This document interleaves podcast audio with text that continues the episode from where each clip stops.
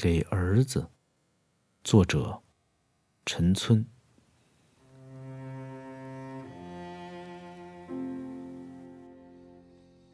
你总会长大的，儿子，长到高过你的父亲。你总会进入大学，把童年撇得远远的。你会和时髦青年一样，热衷于旅游。等到暑假，你的第一个暑假，儿子，你就去买票。你对同学说你去探亲。不开给半票证明也去。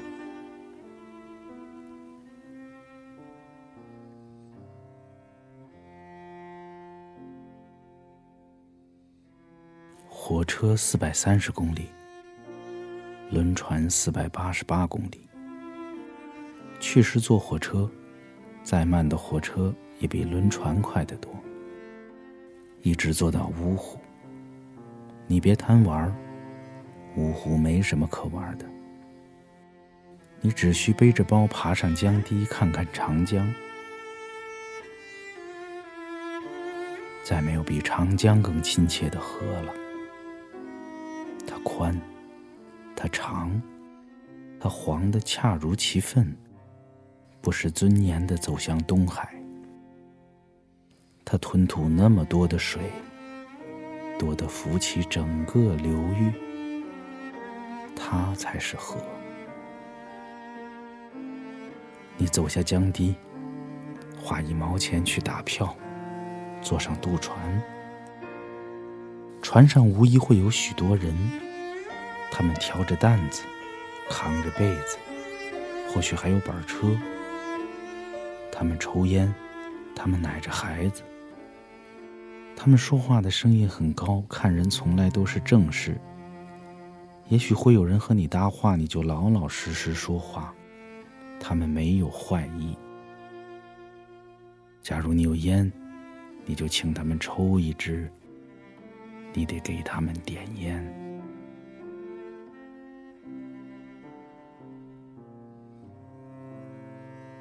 长江总是湿漉漉的，湿的并不腻人，在船上你能觉到它的走动。对岸的二坝朦朦胧胧，没有起伏进退。岸边杨树的根淹入江中，枝条总是绿的，绿成了烟。二坝真的有两条坝，里一道外一道的挡住江水。你从跳板走上岸，走到江边去亲手摸摸江水，然后。你把长江撇在后头。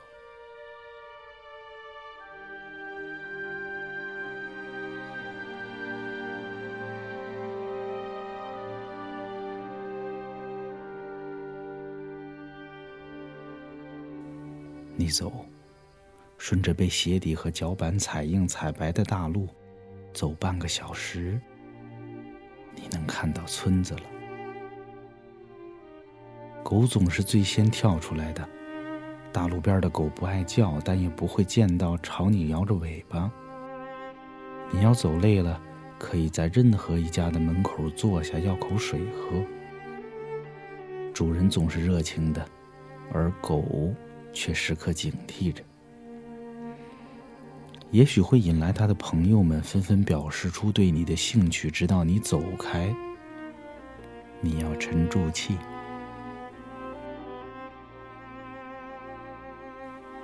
你谢过主人，在别离狗的讹诈，去河边寻找滩船。木船小，但只要沉不了，船主总愿多上几个客。有做到六七个之多的船帮进水，不过从来没有沉船的事。这船是不卖票的，下船时付钱，不过两毛五分，得划二十几里水路呢。船主也许会等等，别着急，闲了可看看河滩的荷叶荷花，比画上的、比公园的美多了。我说了，船主总想多载几个，连船主都失望了，那就开船。如果你运气好，船上只有一两个客，你就能躺在舱里，将头枕着船帮，河水拍击船底的声音顿时变得很重。透过草帽看天，天是星星点点的蓝。你把脚伸到水里，水清，水凉，滑滑的，叫你舒服。只是别放久了，船主会说的，你使他的船重了。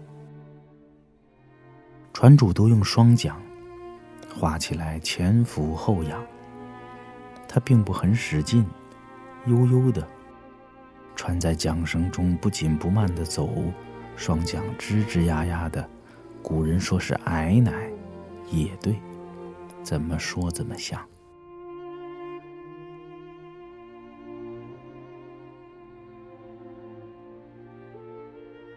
要是冬天，两岸就没啥可看的。土地微褐，麦子还小，疏疏的青，不成气候。最好是春天，油菜黄了，红花草红了。小麦或青或黄，而秧苗是嫩得像雾气的新绿。长长的柳枝飘着舞着，太阳明晃晃的，风有点冷。河上照着青烟，岸边的村子淡了。好事的狗会窜出村，追着滩船小跑一阵，最后只得站下，用力大叫几声。无可奈何的看船走远，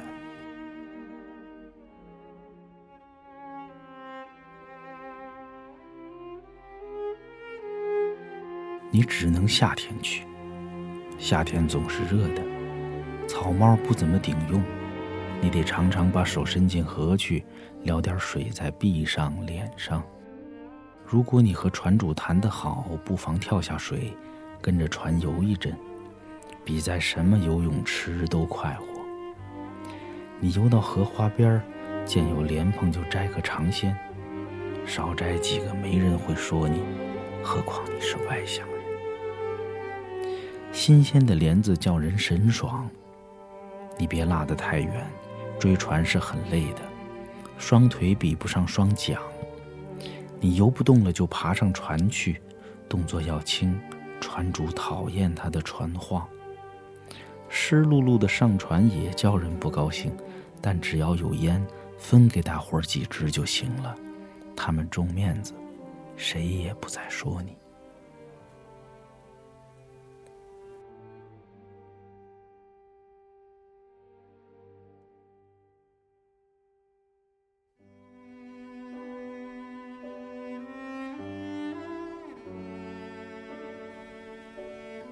桥。就在太阳落下去的地方，你盯着落日，它落向哪个村子，你就走向哪个村子。那从树中的层层屋顶便是了。你沿着大埂走，右边是漕河，它连接着巢湖和长江。河滩如没被淹，一定有放牛的。我也在这儿放过牛，牛喜欢这里，我也喜欢。你走过窑厂就不远了，可以问问人，谁都愿意回答你，也许还会领你走一段，把咄咄逼人的狗子赶开。但你别问还有几里，乡里人说不准，经常三里之后还有五里的，走到你的腿有点酸了，那就差走下大埂，沿着水渠边的路走。别贪近，别指望有什么近道，老老实实的走人踩的发白的路，即使方向反了也走。所有的近道都通向河，你腿再长也休想迈过去。板桥有许许多多河，七弯八绕的，你不住下就认不过来。你走过一座小桥，只有一条石板的桥，就是进村了。我曾写过它。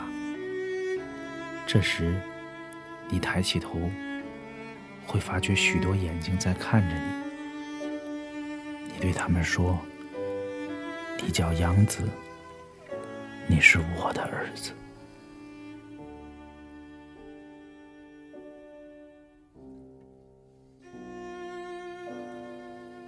当你走进村子，人人都会看你。这不是大路，凡是走来的都是特意来的。他们会议论你，你别在意，他们没有坏心。小孩会走上来摸摸你背着的包，又赶紧逃开。他们并不逃远。儿子，你得找比你大许多的人。找和你父亲差不多年纪的人，他们才记得。你就在干草上坐下，和他们一起抽烟，把照片拿出来给他们辨认。虽然有点模糊，他们会认出来我，认出你郭叔叔，认出那间草屋。他们会和你聊天你别听呆了，把烟头扔在草上。他们会记得那五个上海佬。记得那个戴近视眼镜的下放学生，他们会说他的好话和坏话，大概是好话居多，并不是你父亲好到哪里。乡里人心善，很少记人恶的。不管他们说什么，你都听着，不许还嘴。他们会告诉你一些细节，比如插不起秧什么的，比如一口气吃了个十二斤的西瓜什么的。你跟他们一起笑吧，确实值得笑上一场。我说了，你得尊敬他们，儿子，比对你的父亲更加尊敬。你别夸耀上海，没人爱听你吹牛。你的上海和他们没有关系。你既然到了乡里，就该学做个乡里人，在你的这辈子。哪怕只当过几天乡里人，也是好的。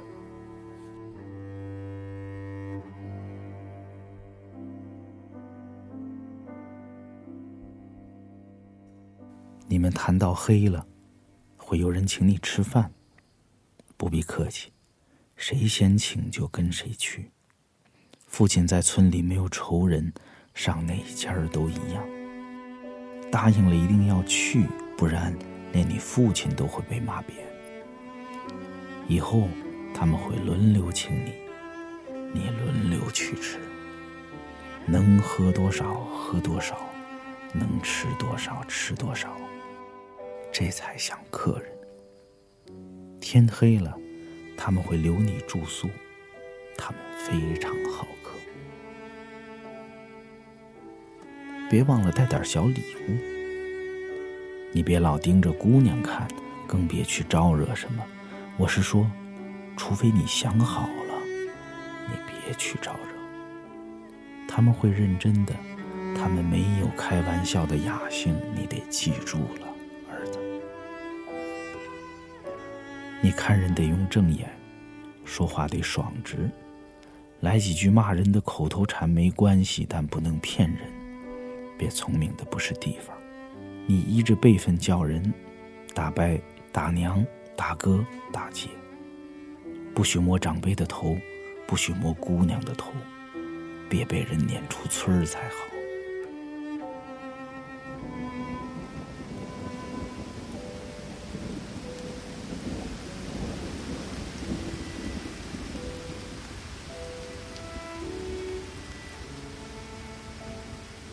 下雨了。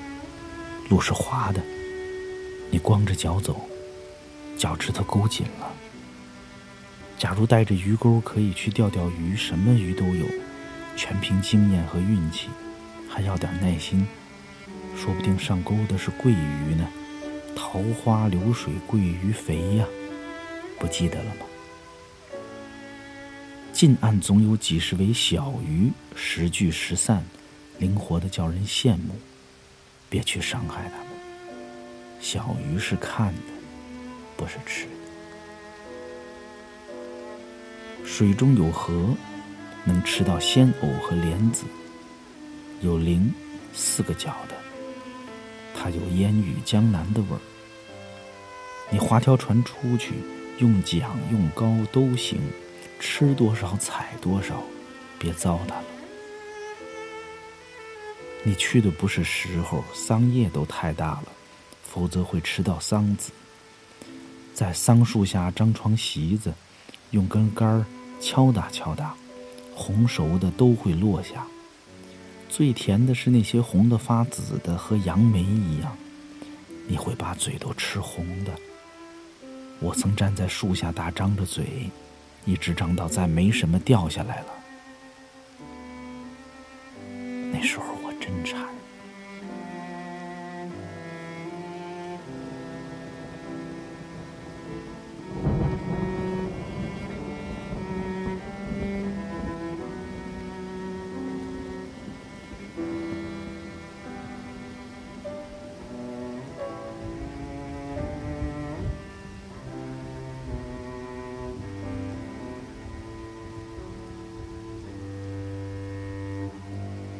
儿子，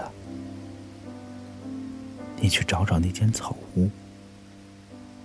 它在村子的东头，通往晒场的路边，三面环水。你比着照片看它还像不像当年？无论当的仓库还是住了人，你都进去看一下。父亲当年睡在那个西南角上，和你郭叔叔相对而眠。你看一下就出来，别在屋里过夜。这是你父亲那辈人的包袱，与你无关。也许那草屋已经不在了，当年它就晃晃的，想必支撑不到你去。也许那里又成了一片稻田，倒了就倒了，没什么可遗憾的。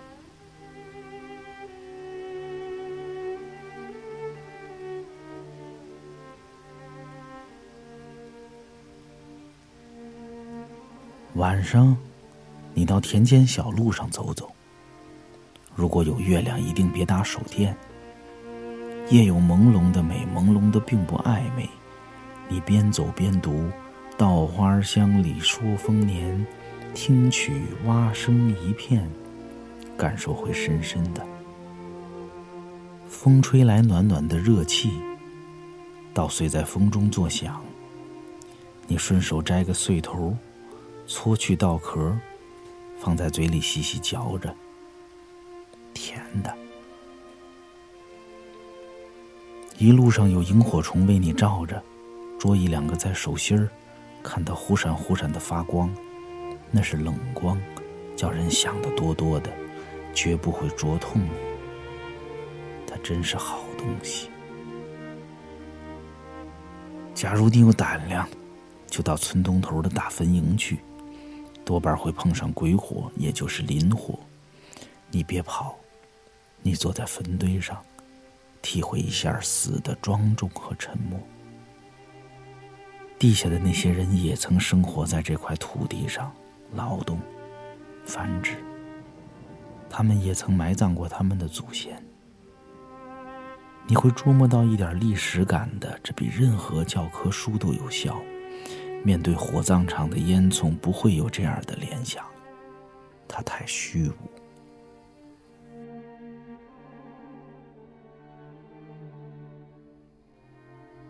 蚊子总是有的，苍蝇也是常客，你别太在乎。它们和人类共生了许多世代，可见并没可恶到像宣传的那样。苍蝇或蚊子确实不是最不可爱的，它们像你。最大的毛病是太爱出风头，难怪惹人讨厌。手中有把扇子就行了，那种大大的蒲扇，非常管用。爱下水，你尽管下水。板桥没有钉螺，也就是说没血吸虫。记着，最好别穿游泳裤出村儿，不然女人见你都得扭头，男人都得笑。男人爱穿的是简易西短，上下只穿这一样，非常利索。他们玩水脱了就下河，比城里人豁达多了。上岸后跳上几跳，像出水的狗一样抖去水珠，套上西短，走了，边走边甩头。黄昏的水桥石上，总有女人在洗衣裳，锤声传得很远。他们总爱边锤边说着什么。你是男人，别去听。孩子抱着更小的孩子在水边玩草、玩泥巴、玩蝌蚪。有孩子的地方总有狗，你得和他们友好相处，得巴结他们。狗是值得人去巴结的，巴结狗算不上品质问题，它能使你快乐，使你恨不得自己也是条狗。人对狗不总是公正的，你得公正。几千几万年来，狗是人的朋友，千万别学那些广东仔，千万别吃狗肉，和狗交个朋友吧。狗是好的。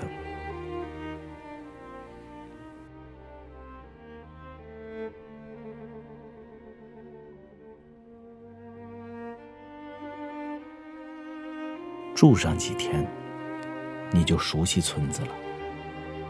从早到晚，孩子总是不安静的，女人的头发都是黄的，几乎没人穿裙子。男人爱理干干净净的发饰，两边的头发一刀推进，这样头便显得长了。顶上则是长长的头毛，能披到眼睛，时而这么一甩，甩得很有点味道。他们的裤子都是没裤线的，草草缝上。一个村总有一个人稍会缝缝，他把全村的活都包了，收费很低。他们做件新衣得是四季都能穿的，没有冬装春装的区别。他们爱穿球鞋、塑料凉鞋、布鞋，或干脆光脚。整个村子找不出一双皮鞋，当然更没鞋油之类的东西。不过成年人总有一两件稍好的衣服，走亲串友时总是穿它，它似乎永远是新的。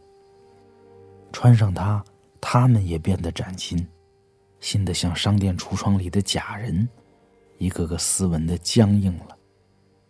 我喜欢见他们光着上身、光着脚的样子，皮肤晒成了栗色。黑得发亮发光，连麦芒都刺不透的。你别弄错了，他们不是生来这样的。和他们一起下河，你就知道他们原先比你还白。现在，他们和你的祖先一样黑了，和你父亲当年一样黑。你要是夏天，就和你一样黑。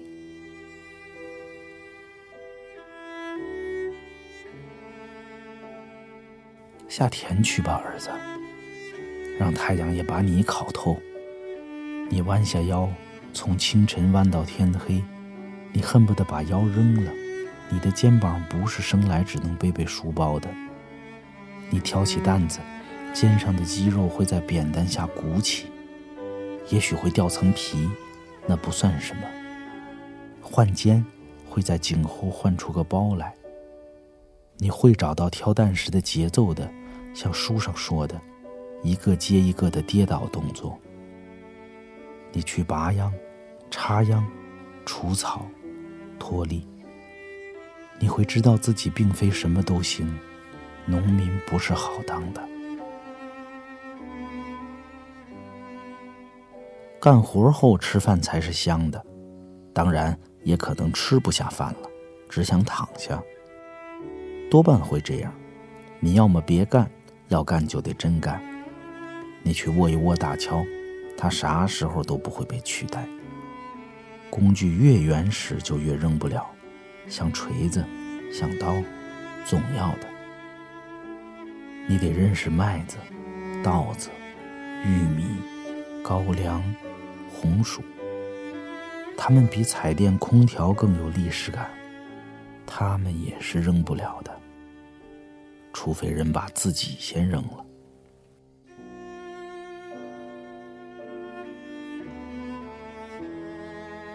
你干累了，坐在门边看着猪在四处漫游，狗在调情，看着鸡上房，鸭下河，鹅窜进秧田，美餐一顿。你听着楚声，感觉着太阳渐渐收起它的热力。你心平气和的想想，该说大地是仁慈的，它在无止无息的输出。我们因为这输出才能存活，才得以延续。它才是公仆。你就这样劳动吧，别逞能，也别偷懒。你干不到一小时就会累的，别躲懒，干一天也就是个累。说是不行了，其实还能干好多时候，撑一下也就过来了。人是很贱的，你挑着担过去过坎时悠着点儿，莫把腰闪了。肩头鼓起的肉包别去摸，不是科学不科学的。别摸它就对了。跳进荷塘好好洗洗。河底的水总是凉的，别贪凉了，腿脚真会抽筋儿的。小心水草。人卧平了，动作轻柔，不着急，像对蛇一样，你不惹它，它也不惹你。想喝就张嘴喝上几口，喝水干干净净的。水将使你安静。要是牵了条水牛，你就骑在牛背上过河。你在水里才知道什么是江南。江南，被水浸透的土地，水也将你浸透。就连冬天都不例外。冬天有雪，它浮在地上，很快化去。和北方不同，它是液态的雪。液态的，懂了吗？你不解的看着我，你知道我叫的杨子是指你。你的乳牙出奇又掉落，你的恒牙很齐很白，你长出智齿和喉结，你敢顶撞我了，并以顶撞为荣为乐。你意识到自己的性别，你为此发一阵呆，忙动一阵子的，也许还倒点霉吃点亏，或者穿插几行单恋失恋的把戏。你终究也会有自己的儿子的，你终究会为我为你母亲送葬。你也会老去，发际向后退缩，颜色由黑变白，腰围加粗，皱纹加深。上楼梯脚步重重的，只有到那时，你才会记起我，记起你小时候的那些闪闪烁烁的故事，记起父亲对儿子说过的片言之语。遥远的、模糊的回忆，如同幻觉，叫你觉得不像是真的。你会记起父亲的村庄。在你走向生命的尽头时，自然也会有一两个你的村庄。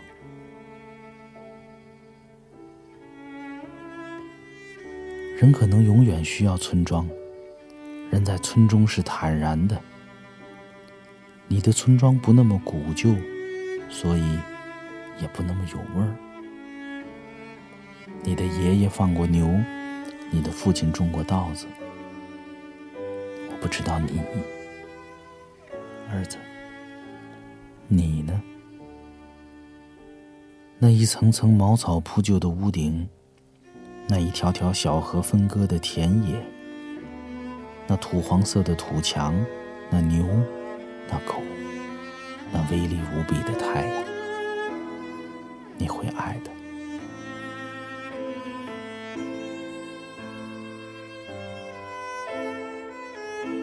你上街，走得远远的，为的是买两盒烟。根本没有汽车，你的心也平了。走吧，腿本来就是用来走路的。小店的生意很好，你得稍稍等会儿。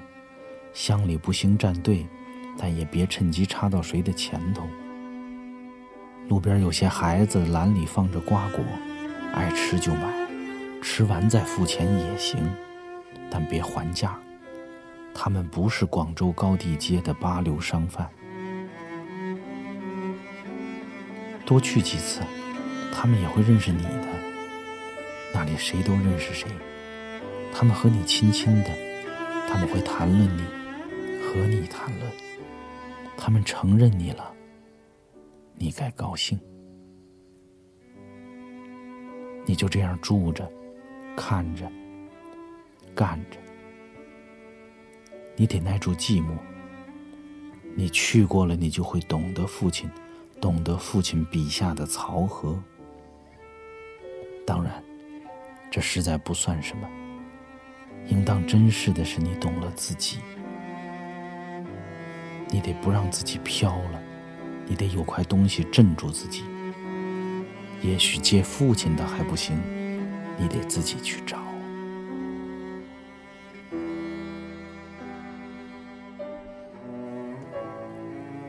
当你离开板桥的时候，人们会送你。你是不配的儿子。你得在晚上告别，半夜就走。夜间的漕河微微发亮，你独自在河滩坐一会儿，听听它的流动。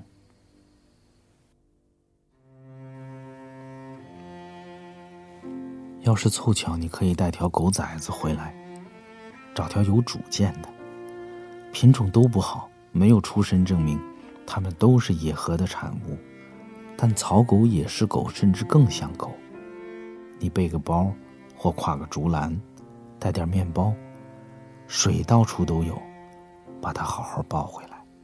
开始也许它有点想家，日子长了，你们能处好，你会发觉，为它吃点辛苦，是值得的。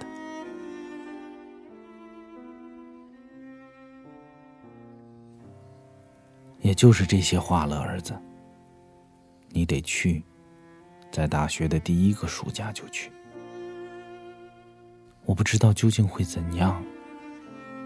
要是你的船走进漕河，看见的只是一排烟囱、一排厂房，儿子，你该为我痛哭一场才是。虽然。我为乡亲们高兴。